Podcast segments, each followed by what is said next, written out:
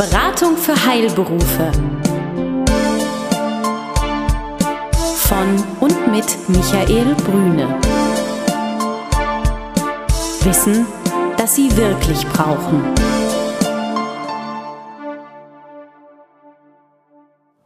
Guten Tag, meine Damen und Herren. Hier ist wieder der Podcast der Beratung für Heilberufe. Alle 14 Tage sind wir für Sie da. Heute sind wir zu Gast bei Herrn Holdermann. Herr Holdermann ist geschäftsführender Gesellschafter des Pharmagroßhandels Kia Berlin-Ludwigsfelde. Ganz herzlichen Dank für die Einladung, Herr Holdermann. Gerne. Herzlich willkommen. Ganz herzlichen Dank. Für unsere Hörer ist sehr spannend, Herr Holdermann, äh, was Sie tun. Das ist natürlich auf der einen Seite klar, Sie sind ein Großhandel, aber als privater Großhandel sind Sie im Markt unterwegs, sind nicht einer der Großen, die ihr alle kennen. Und uns interessiert heute, was gibt Ihnen den Mut, den Mut, auch hier in Berlin, in der Nähe von Berlin, gerade was ganz Neues aufgebaut zu haben. Aber vielleicht nochmal ein Blick auf die Firma Care Pharmagroßhandel. Grundsätzlich ist es so, dass die Firma Care Berlin hier in Ludwigsfelde ist. Jetzt, sagen wir mal, der neueste pharmazeutische Großhandel, den es gibt in Deutschland. Wir sind gegründet Anfang des Jahres und haben aus einer Insolvenzmasse heraus die Technik hier in Ludwigsfelde gekauft, haben den Mietvertrag hier dann neu abgeschlossen und haben einen neuen pharmazeutischen Großhandel gegründet. Die Firma Care Berlin ist eine 50% Tochter des Hauses Care Holdermann in Dessau, Sachsen-Anhalt, und der Richard Care in Braunschweig, die wiederum die Mutter auch von Care Holdermann ist. Insofern hat sich das Unternehmen Care nun nach Brandenburg, Berlin erweitert. Die Grundüberlegung ist eigentlich sehr einfach. Wir hatten von dem Hause Braunschweig wie auch vom Hause Dessau 200 Apotheken, die wir in Berlin schon beliefert haben. Von Braunschweig war es in den Süden von Berlin nicht möglich, mehrmals am Tag zu kommen, noch in die anderen Regionen nicht, während äh, Dessau es über die Jahre hinweg schon geschafft hat, Pharmalogistik nach Berlin zu bringen mit zwei bzw. drei Touren am Tag. Das Motto des Hauses Kehr Berlin und des Hauses Kehr und Kehr Holdermann, wie auch von Pharma Privat, ist näher dran, weiter vorn. Mhm. Näher dran an unserem Kunden heißt auch, dass wir die Pharmalogistik, so wie man sie heute macht, mit mehrmaligen Touren und mehrmaliger Belieferung am Tag heutzutage als Standard hat, weil es den Apotheken einfach ermöglicht, die Warenlagerhaltung so gering wie möglich zu halten und den Patienten so optimal wie möglich zu bedienen. Mhm. Das heißt also, Sie sind nach Ludwigsfelde gegangen, weil es eine, wenn auch dann durch die Insolvenz, äh, vielleicht für denjenigen, der insolvent gegangen ist, nicht günstige, aber für Sie eben in der Übernahmemöglichkeit dann günstige Möglichkeit war. Und die Absicht dahinter, einfach den Service für Ihre Kunden äh, zu erhöhen, zu verstärken, näher dran zu sein. Wie Sie genau, mhm. das ist eigentlich die Kernaussage näher dran am Kunden, dadurch mehr Möglichkeiten, den Service-Level aus den privaten Häusern aus Dessau und Braunschweig auch hier voll äh, breit zu fahren. Mhm. Es war sicherlich ein, ein Zufall und ein glücklicher Umstand, der uns hierher gebracht hat. Der Standort, den hätte man noch mal optimaler wählen können. Aber so hat sich das ergeben und als Inhaber geführtes Unternehmen und auch als Unternehmer muss man auch manchmal Möglichkeiten, die sich bieten, äh, nutzen. Die haben wir genutzt und sind im Moment auch ganz zufrieden mit der Entwicklung. Vor allen Dingen, weil unsere Kunden mit dem zufrieden sind, was wir hier an Leistung liefern. Die Frequenz können wir sukzessive erhöhen. Wir können in Regionen rein, die wir bisher nicht bedienen konnten, die uns aber haben wollten, weil der pharmazeutische Großhandel hier ein klassischer Oligopol ohne den Privaten war. Wir hatten auf der einen Seite eben die Konzerne, die kapitalgetrieben sind und auf der anderen Seite haben wir die zunehmend sich entfernenden Genossenschaften, vom Markt entfernenden Genossenschaften, die zunehmend Internationalisierung betreiben oder schon international sind. Somit sind wir auf Augenhöhe hier mit den Unternehmern, Apothekern, das, was die Apotheken auch gerne sehen und gerne haben möchten als echte Alternative. Sie sagten ja gerade inhabergeführtes Unternehmen, das ist ja eine Besonderheit. Damit sind Sie, wie Sie es gerade dargestellt haben, ja in einem besonderen Rahmen. Was ist der Nutzen für den Apotheker von einem inhabergeführten Pharmagroßhandel? Ein wesentlicher Nutzen ist die Transparenz. Wir wissen, dass die Unternehmer, Apotheker nicht immer Zeit haben, stundenlang Sammelrechnungen nachzuvollziehen oder nachvollziehen zu müssen. Das ist der eine Punkt. Das andere ist, dass wir Entscheidungen im Sinne und auf Augenhöhe treffen. Das ist ein ganz wesentlicher Aspekt.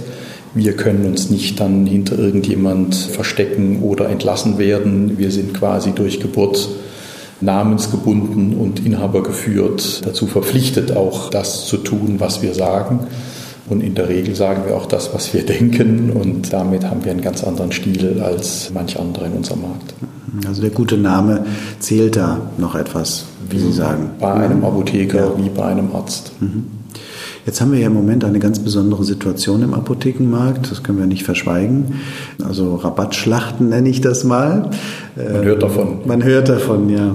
Und äh, die Frage ist ja, man kann natürlich nicht in die Zukunft gucken, aber wie schätzen Sie diese Situation ein? Es gibt ja jetzt seit einem Jahr eine Gegenbewegung, was wir nun im Jahr 2012 unter dem Amnok ja gesehen haben, gibt es eine Gegenbewegung. Werden die Großhändler das lange durchhalten noch?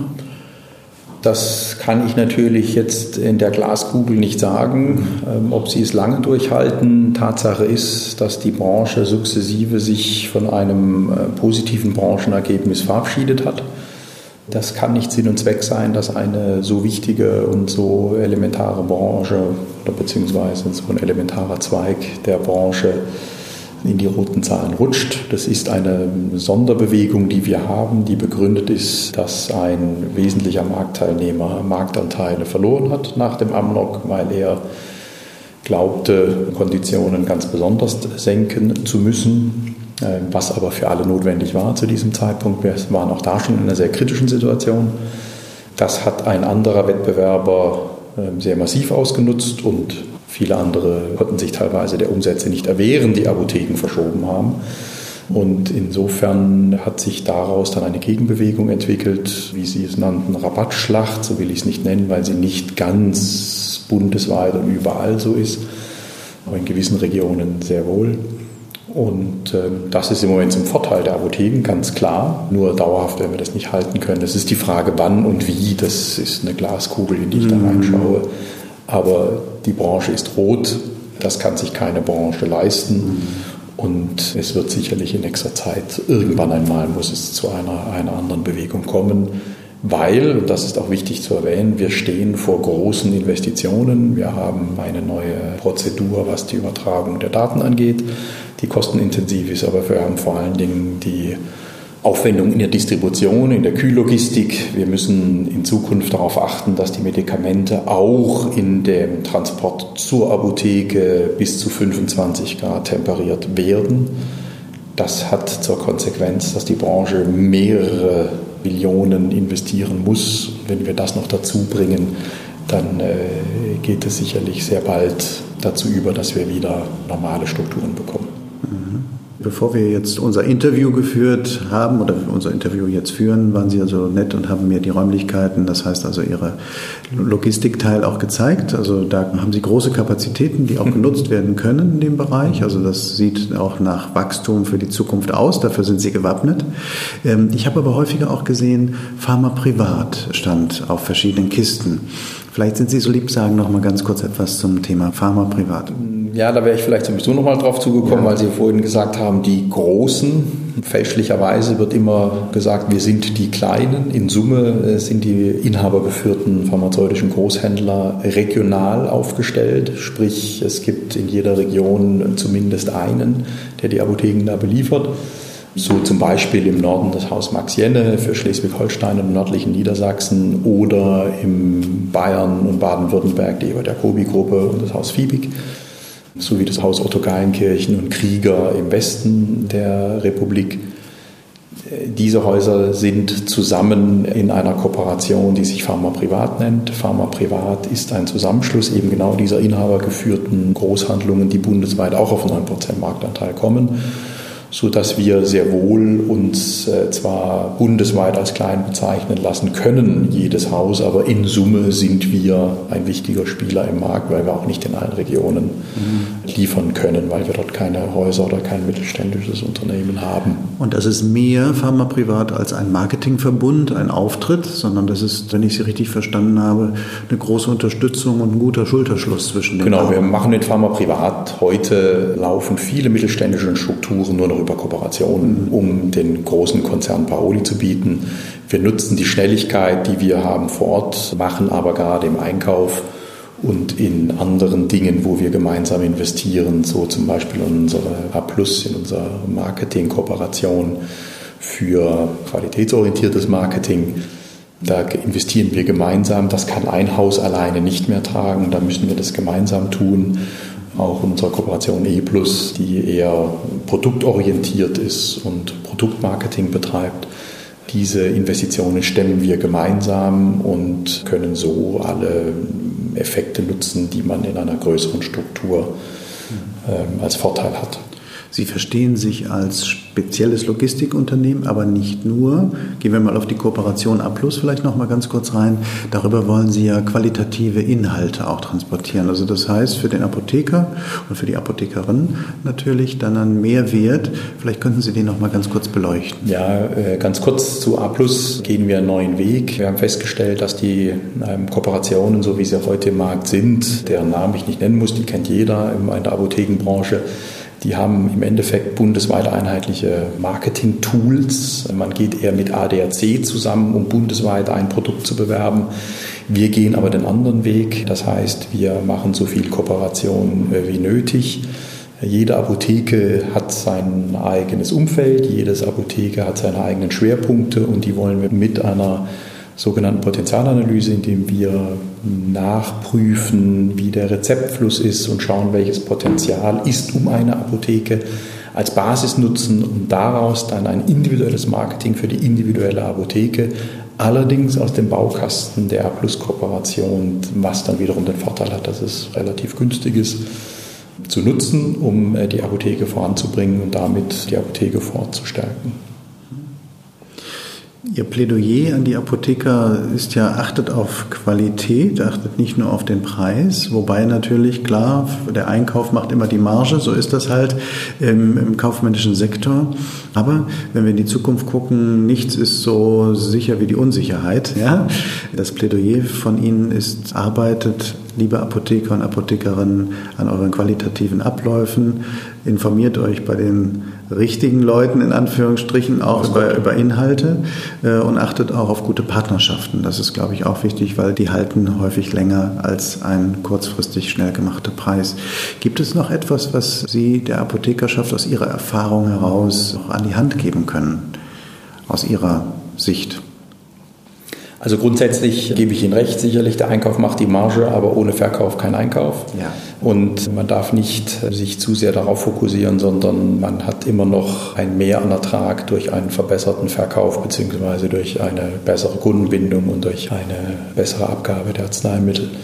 Daran kann man immer arbeiten und da muss jeder immer wieder sich neu überlegen, was kann man verändern, was kann man verbessern. Denn Unternehmer sein heißt nicht stehen bleiben da, wo man ist, sondern es geht immer eine, eine Veränderung zu irgendetwas. Und wir sind jetzt auch in Zeiten, wo sich auch politisch vielleicht was verändern könnte. Man weiß es ja zum heutigen Zeitpunkt noch nicht. Und mein Rat grundsätzlich ist, auf der einen Seite haben wir im Moment eine besonders gute Situation für die Apothekerschaft. Die kann man nutzen, um Prozesse vielleicht auch zu optimieren, um vielleicht den Mehrertrag zu nutzen, ihn sinnvoll zu investieren für Zeiten, wo man vielleicht dann auch wieder etwas weniger Ertrag haben könnte. Aber wichtig ist weiterhin aktiv sich zu verändern, weiterhin aktiv zu sein. Das ist der Rat, den man als Unternehmer oder als Unternehmer auch anderen Unternehmer immer wieder geben kann. Geschmeidig bleiben, aktiv mhm. bleiben, mhm. sich verändern und da gebe ich Ihnen recht, auch schauen, wen man als Berater noch mit hat, um diesen Veränderungsprozess positiv zu begleiten. Mhm. Sie sagen als kleines Resümee, es ist gut, dass es äh, den privaten Großhandel gibt, pharmazeutischen Großhandel gibt. Das sagen auch unsere Kunden. Ja, das glaube ich. Und dass Sie also vor diesem Hintergrund auch eben auf Augenhöhe arbeiten können mit dem Apotheker oder der Apothekerin. Ich denke, das ist ein großer Mehrwert, dass Sie in Qualität investieren. Qualität heißt, dass Sie Werkzeuge an die Hand geben, auch aus Ihrer Profession, Ihrer Erfahrung heraus, wie Apotheker und Apothekerinnen die Unternehmen noch besser, professioneller führen können. Und immer den Blick auf die Zukunft gerichtet. Ruht euch nie auf den Dingen aus, die jetzt gerade da sind. Alles ist gut. Es bleibt nicht so, wie es ist, sondern der Markt befindet sich im Wechsel und der, der gut vorbereitet ist, der kann auch diesen Wechsel dann eben aushalten und vielleicht sogar mitgestalten. Und da denke ich, sind Sie auch Partner an der Stelle. Wobei es nicht nur, vielleicht noch dazu, nicht nur immer ein Wechsel ist. Man muss nicht immer mit dem Damoklesschwert, ja. Ähm, der Markt wird sich verändern, winken es ist ein, ein permanenter Transformationsprozess, ja. den auch die Abda begleitet hin ähm, vom Gesundheitslotsen hin. Da wurde das Leitbild gerade auf der Expo Farm neu diskutiert, vom Lotsen hin zum pharmazeutischen Medikamentenmanagement. Das wird auch sich in jeder Apotheke niederschlagen. Wenn Sie uns, lieber Herr Holdermann, zum Schluss vielleicht noch so drei Trends geben könnten, von denen Sie glauben, dass sie in der Zukunft von Apothekern beachtet werden sollten. Welche würden Sie auswählen?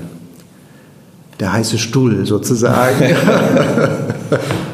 Drei Trends. Also ein Trend wird sicherlich, wie ich es gerade eben schon gesagt habe, die Diskussion sein über das Bild des Apothekers in der Bevölkerung. Ist es der Gesundheitslose als Mittel oder als Drehscheibe zwischen Arzt, äh, Patientengruppen, oder der Bevölkerung oder werden wir sehr viel stärker das Management der Medikamente im Blick haben. Das wird ein Trend sein oder diese Diskussion wird sehr spannend und wird sich zu einem Trend entwickeln. Das Zweite ist, dass die Apotheker sich zunehmend damit auseinandersetzen müssen, dass vorinformierte Kunden in die Apotheken kommen Sprich, das Internet wird einen wichtigen Teil der, der Gesundheitsberatung mit übernehmen, so dass man nicht mehr als uninformierter äh, Patient kommt, sondern sicherlich zum Leidwesen einer sinnvollen pharmazeutischen Beratung manchmal als halbinformierter. Will man sich diesem Trend stellen oder will man sich diesem Trend verschließen, ist sicherlich ein wesentliches Thema. Und das dritte Thema ist definitiv die Professionalisierung der Kommunikation ob online, das mag sein, aber definitiv vor Ort in der Apotheke fort mit den Marketinginstrumentarien, die da zur Verfügung stehen. Da ist sicherlich ein Trend, den wir auch jetzt mit unserer Kooperation vorwegnehmen und den wir da unterstützen wollen. Denn der Apothekenmarkt ist auch inzwischen ein Verdrängungsmarkt geworden und man muss schauen, dass man zu denen gehört, die verdrängen und nicht verdrängt werden. Liebe Holdermann, vielen Dank, dass ich bei Ihnen sein durfte, dass wir unser Gespräch führen. Auch im Namen aller Hörer drücken wir Ihnen die Daumen für den Standort Ludwigsfelde, für die gute Entwicklung dieses Standortes und ich freue mich, vielleicht in den nächsten Wochen nochmal zu anderen Themen bei Ihnen sein zu dürfen. Vielen Dank, Herr Brüne, für das Interview und äh, Sie sind herzlich eingeladen, jederzeit wieder hier vorbeizuschauen und wir können sicherlich jederzeit über andere Themen auch noch diskutieren. Ich freue mich darauf. Alles Gerne. Gute. Tschüss, Herr Holder. Besuchen Sie uns im Web. Mehr Informationen finden Sie unter www.beratung-heilberufe.de